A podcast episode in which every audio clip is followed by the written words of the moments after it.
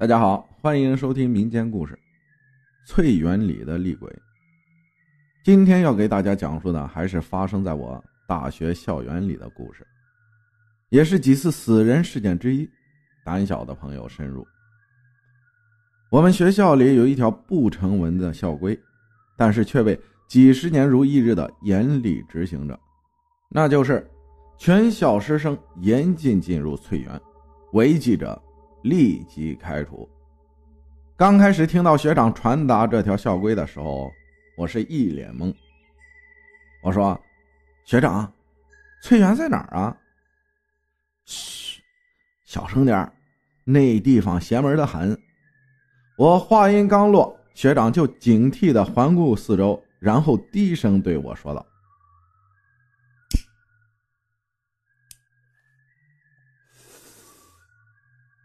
学长深吸了一口，眼神迷离的开始对我们讲述翠园和这条校规的由来。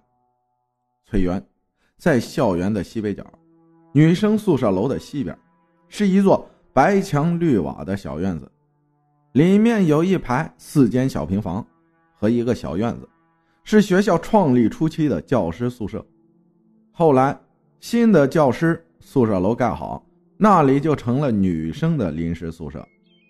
住在那里的女生们平时喜欢在院子里种些花草，整座小院倒也整得雅致温馨。早上晨读洗漱，中午晒晒床单被褥，晚上住在这儿的女生们会搬来椅子围成圈弹着吉他，一起随音乐轻声哼唱。那是一九九五年，一位名叫木子的女孩认识了一个男孩，他们刚开始感情很好，院里的女生们各种羡慕和祝福。有一天上午，木子宿舍打算结伴去市区采购生活用品，走到校门时，同宿舍的丽丽说自己东西忘记拿了，要回宿舍去拿。让木子他们先走，他晚点到约定地点找他们。木子和舍友们也没多想，就先往市区走去。才走到半路，木子发现自己钱包忘记带了，急忙跑回宿舍拿。结果一推开门，发现丽丽和自己的男友正抱在一起躺在床上热吻。当他们发现木子站在门后后，两人夺门。落荒而逃。木子当天下午就留下了遗书，在宿舍里上吊自杀了。死的时候化了妆，穿着他最喜欢的红色连衣裙。遗书上写着，她已有了身孕，本想着过几个月毕业就和男友结婚，一起过甜蜜的日子。没想到平日里最好的朋友，竟然背着她和自己的爱人搞在一起。园里死了人，学生被安排到其他地方住，园子也封了。但是翠园从此就开始鬼事不断。有人说听到翠园里传出哭声，甚至半夜看到红衣女人在院子里游荡。还有人说看到院子里有个女人在扔砖头。最后是以木子的舍友丽丽和她的男友双双吊死在那间宿舍而告一段落。他们的死状。和木子一模一样。学校见出了人命，就彻底的封了园子，加了铁门，上了大锁。后来学校改建，几次想拆除园子，但每次都是白天拆多少，晚上恢复多少，第二天依旧如故。施工队的工人都吓疯了，几个拆园子这事儿也就不了了之了。只是从那儿以后，学校就多了这条。不成文的校规。学长对着我们把故事讲完，用脚捻了捻还没熄灭的烟头，叹了口气，对我们说道：“哎，学弟，没事别好奇，少往那儿跑。那地方……”他顿了一顿，往翠园的方向看了一眼，然后对我们继续说道：“那地方邪性的很，上一届有个师兄。”张浩然，叫你给新生介绍学校，你磨叽个什么玩意儿？门口不缺人是吧？人群外突然响起的吼声把我们吓了一跳。我我我，王老师，我我没说啥，这就走，这就走。师兄边说边挤开人群向外跑去。兔崽子，又他妈在学校里抽烟，一会儿再收拾你！散了，散了，散了，该干嘛干嘛。新生跟着路标去报道。王老师一边挥着手赶着人群，一边说着：“翠园，这地方开学第一天就深深的留在了我们的心里。三年学习时光很快就要过去。”我们也从菜鸟变成了老鸟，翠园也成了我们老鸟们经常拿来吓唬菜鸟们的故事，讲得越来越离奇。每次看到菜鸟们吓得发白的脸色，我们都会在宿舍里狂笑半天。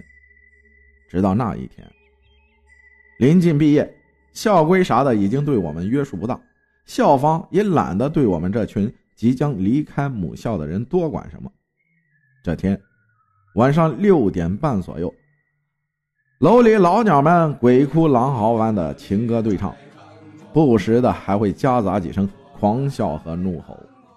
我们哥几个在宿舍里喝着酒，聊着天对我们校园里的丰功伟绩做着总结。说着说着，话题就聊到了翠园上。喂，我说哥几个，你说咱那个翠园真的那么邪性吗？耗子率先问道：“谁知道？反正每一届老鸟们不都拿这个吓唬菜鸟们吗？咱们不也是？想想还他妈挺欢乐的。”吴天顺势回答道：“就属你丫的编的恐怖！上次把一个小子吓得够呛，晚上都不敢上厕所。对，就属老吴这货最能瞎编，连他妈女鬼晚上站房顶招手都他妈能编出来。”王胖子咽了一口酒，说着：“我去，这可不是我编的，我听去年转学的那哥们说的。”吴天白了王胖子一眼：“有有有没有这么邪乎？要不咱们去瞧瞧？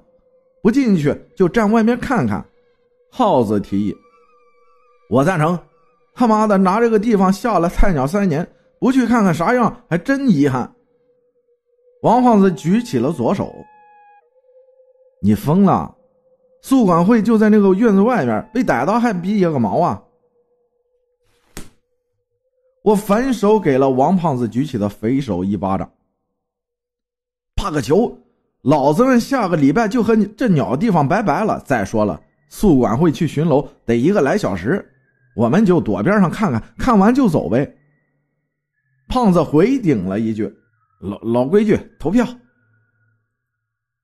最后，我们以三票通过，一票弃权，通过了这个建议。晚上十点，宿舍熄灯后，我们把行李包、脏衣服塞进了被子里，拿上手电，悄悄离开了宿舍，一路利用对校园的熟悉，躲开了校园巡逻队，来到了翠园附近花台里躲藏。宿管会房间灯亮着。耗子身材瘦小，被派出去当侦查，看看宿管会里面啊有没有人。不一会儿，他就猫着腰跑回来，比了一个 OK 的手势。我们从花台里流出，蹲在宿管会和翠园铁门之间的阴影里，不住往翠园里张望。操，看不到呀，乌漆嘛黑的。吴天低声说道。打开手电照照。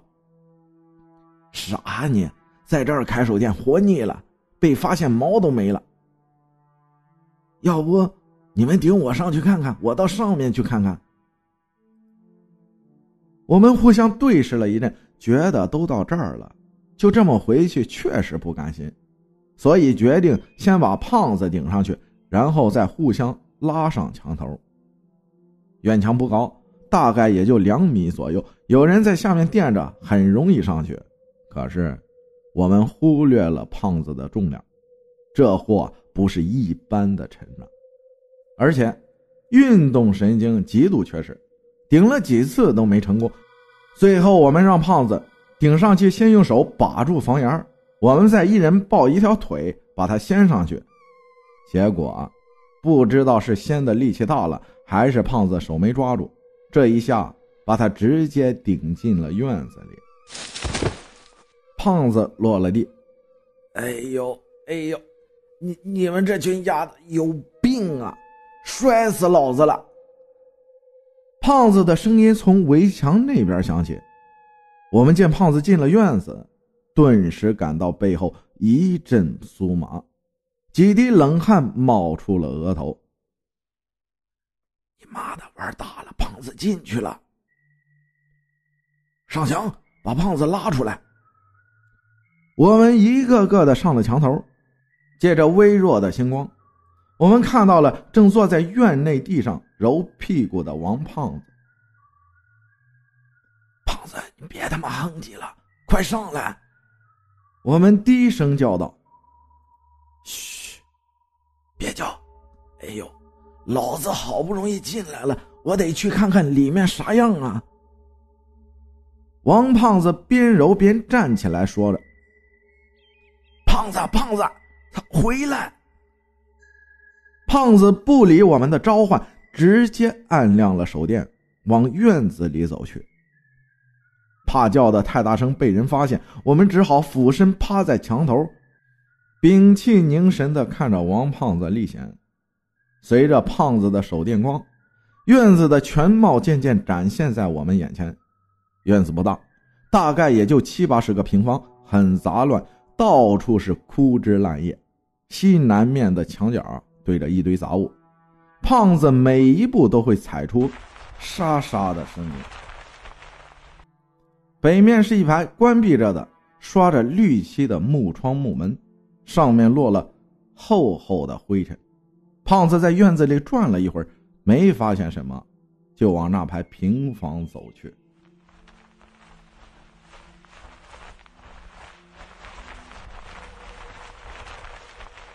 不知为什么，听着胖子的脚步声，我的心底开始莫名的感到一阵阴冷和害怕。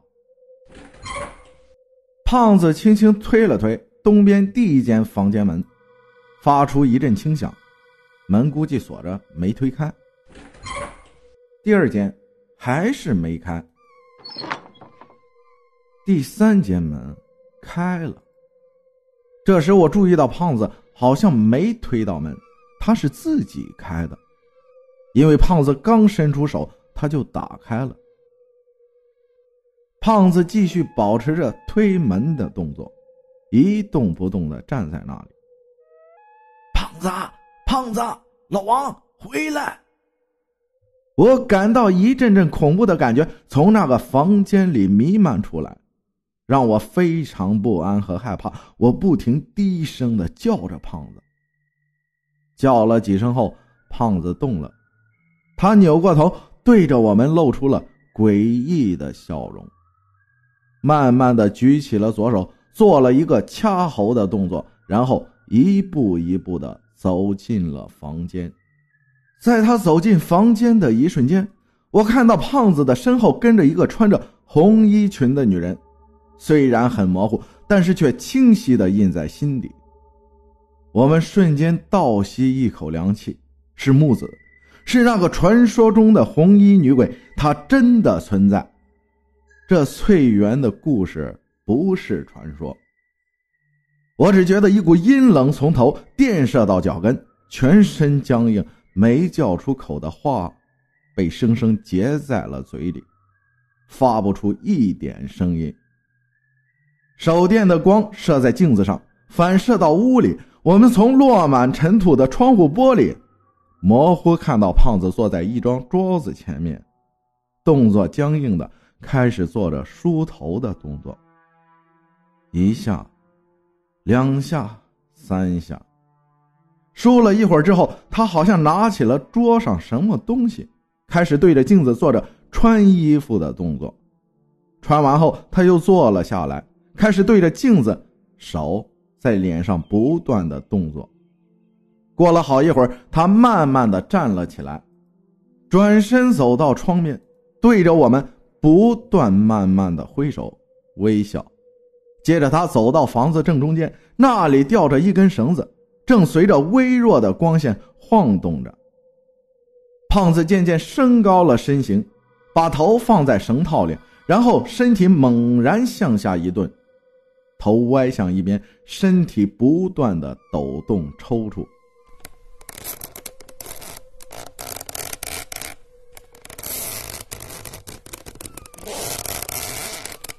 我们清楚的听到房间里传出的轻微响声。救救！胖子一只手抓住脖子下的绳套，另一只手笔直的伸出，不断的向我们挥舞，发出求救。当看到这一幕，我感觉脑子里轰的一下，仿佛被雷电击中一样，身子一侧，重心歪斜，掉下了墙头。吴天和耗子也前后掉了下来，我们手电也不要了，没命的向前跑，跑出了老远，我们才停下，不断的喘着粗气。当我们回头看向远处翠园的时候，发现翠园屋顶上正站着一个身穿红衣的人影，在向我们不断的招手。第二天。胖子被学校从翠园里抬了出来，据说死状很恐怖，歪着头，伸着手，舌头拉出老长，眼睛一直直勾勾的闭不上，仿佛还在等着什么。感谢骆玉生分享的故事，谢谢大家的收听，我是阿浩，咱们下期再见。